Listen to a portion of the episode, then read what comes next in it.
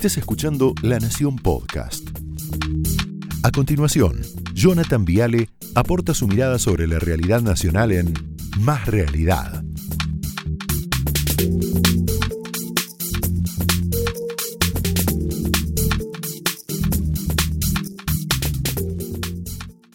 Bueno, volvieron para ser mejores. Volvieron para ser mejores. Dale, a ver. Hace cuatro años venimos escuchando que dicen no vuelven más. Pero una noche volvimos y vamos a mejores. Pensando en volver, qué ganas de volver.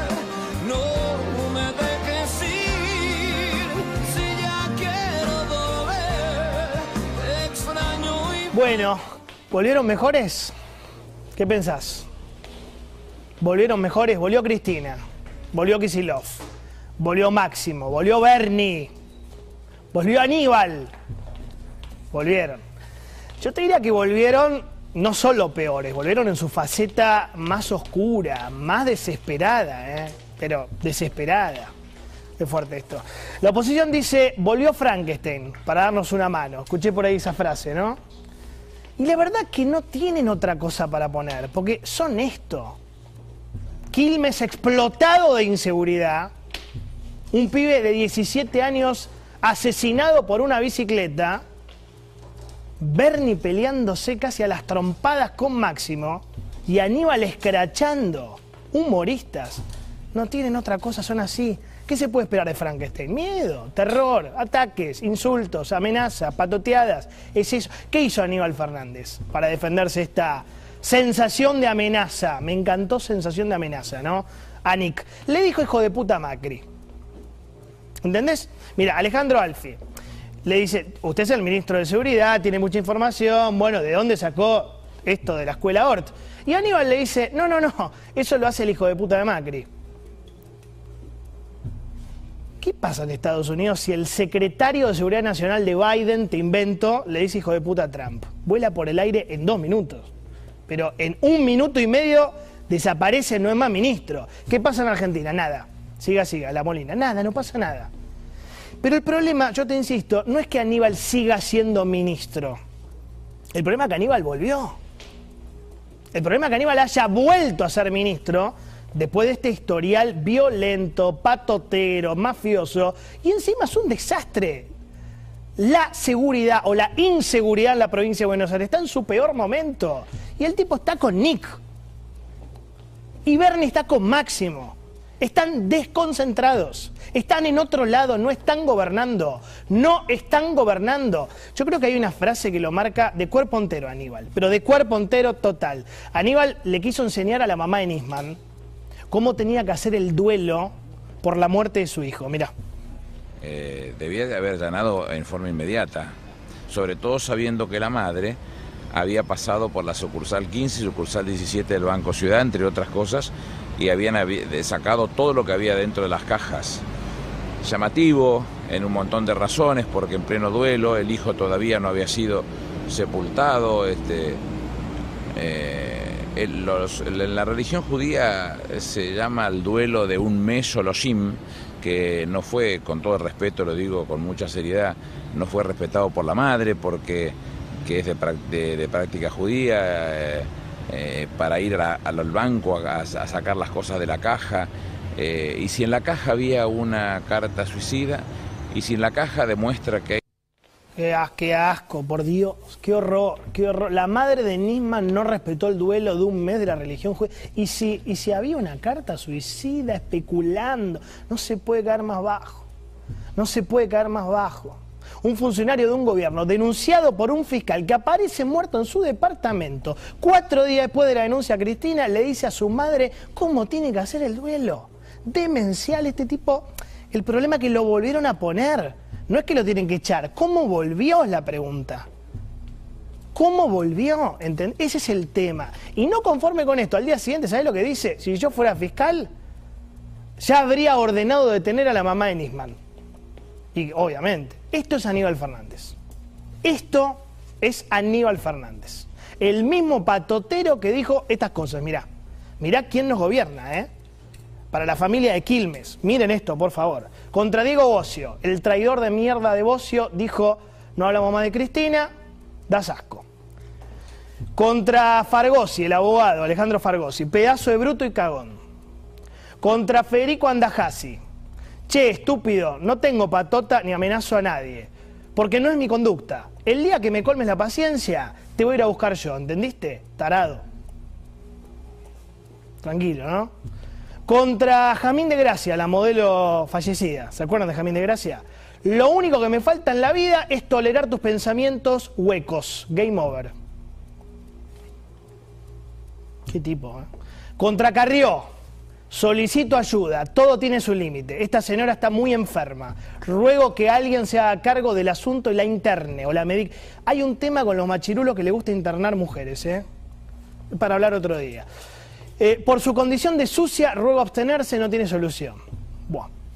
Contra la primera dama, misma línea, ¿eh? Misma línea. Hay un tema también de Aníbal con las mujeres, para desarrollar con un psicólogo. ¿Qué va a hacer Alberto? ¿Cagarla a trompadas? Escucha. La complicación la quieren poner porque la señora hizo una, una comida, una cosa por el estilo, eso, que a lo mejor eh, pueda ser criticable, sí, está bien. ¿Qué va a hacer el marido? Como a la Edad Media, 1200 años atrás, llegar y cagarla a palos. Bueno, este hombre es nuestro ministro de Seguridad. Mientras tanto, tres asesinatos en 24 horas en el conurbano. Bernie boludeando, Aníbal es esto. Yo, para mí, el que mejor lo definió alguna vez Aníbal, ¿sabes quién fue? Alberto.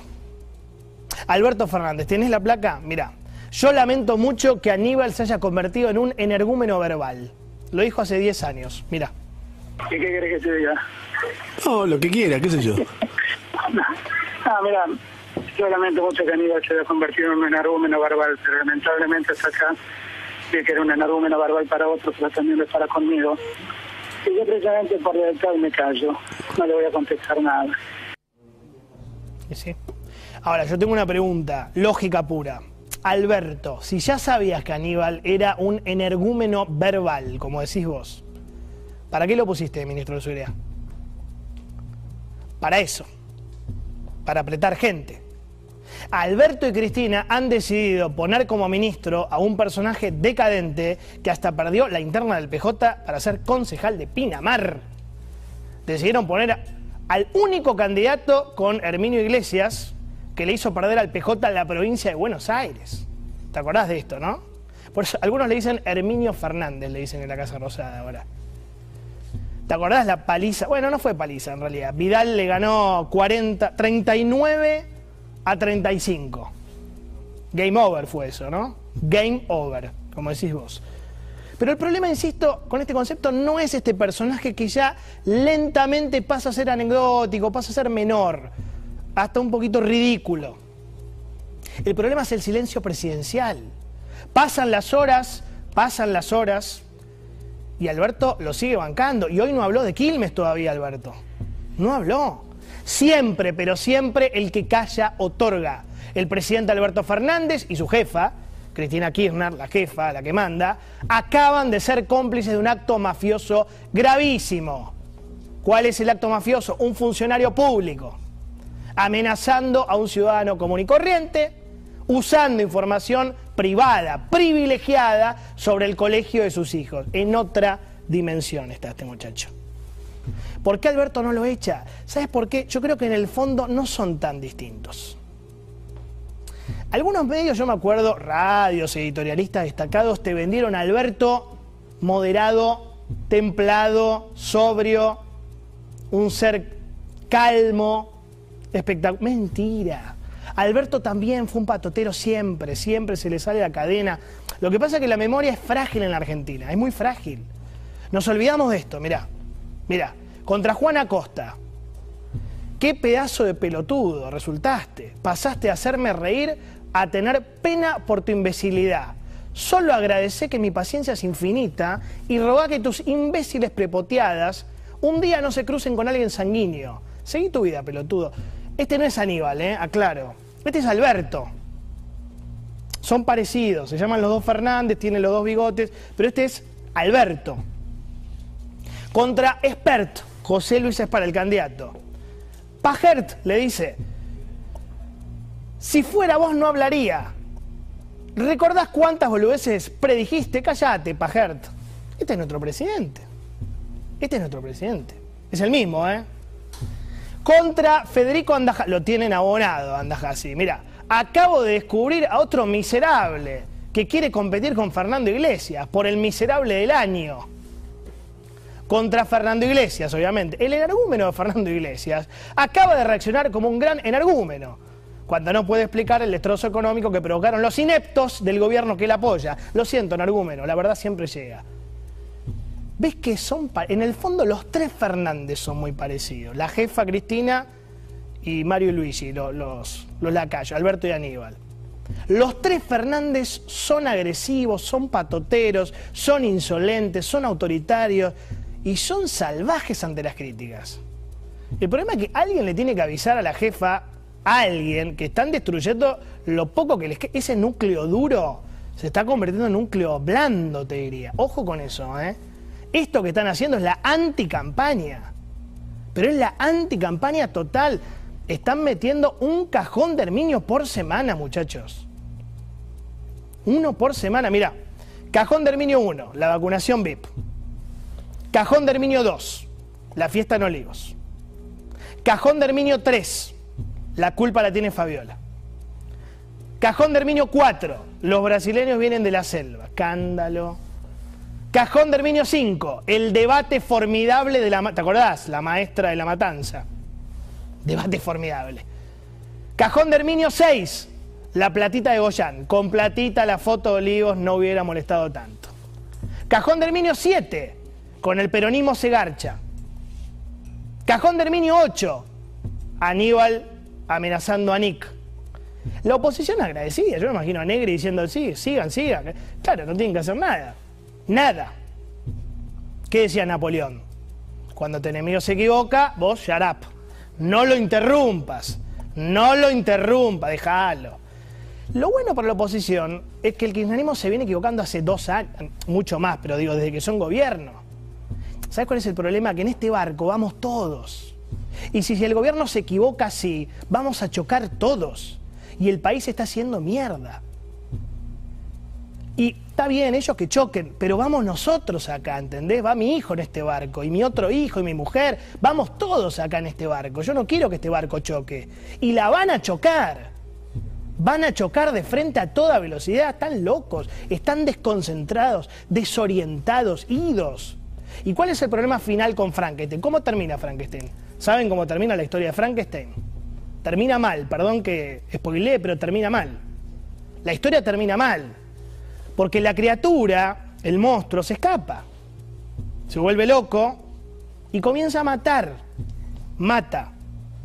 El problema del kirchnerismo es que cuando pierde, enloquece. ¿Cuál es la, encerrona, la trampa? Si ganan, van por todo, hacen daño. Pero si pierden, enloquecen y hacen daño. El kirchnerismo lamentablemente es una máquina de hacer daño. Incluso se están dañando entre ellos. ¿Tenés lo de, lo de Máximo? Columna de Carlos Pagni, mirá. Él dice, Bernie tuvo un altercado con Máximo Kirchner. Lo agarró del cuello y los tuvo que separar el jefe de la policía. Están locos. ¿Quién confirmó esto? Bernie, mira. Bueno, ¿verdad que lo agarró del cogote a Máximo Kirchner? No, en absoluto, para nada. En absoluto. Contemos que hubo una versión, Carlos Pañi la firmó. Sí, porque discutimos, sí, claro, por supuesto. Eh, en el peronismo se discute, se discute fuerte, más cuando hay confianza de por medio. Sería deshonesto decir que no he discutido muy fuerte con él, ahora de ahí agarrarlo del cuello y todo eso lo después, obviamente que no, no es lo que no es lo que sucedió. No me agarró del cuello, pero discutimos fuerte. Bueno, esto es el kirchnerismo hoy. Están a un paso de agarrarse a trompadas entre ellos. Y esto es un problema para la Argentina, ¿eh? porque estos tipos cuando se pelean entre ellos son fatales. Vale todo, en la interna del PJ vale todo. Narcotráfico, acordate de Aníbal contra Julián, vale todo. El problema de Frankenstein no es su maldad. El problema es que no lo podés controlar nunca más. Opiniones libres, hechos sagrados. Bienvenidos.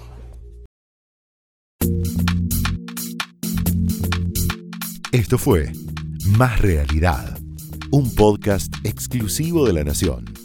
Escucha todos los programas de La Nación Podcast en www.lanacion.com.ar. Suscríbete para no perderte ningún episodio. Estamos en Spotify, Apple Podcast, Google Podcast y en tu reproductor de podcast favorito. Seguí escuchando La Nación Podcast.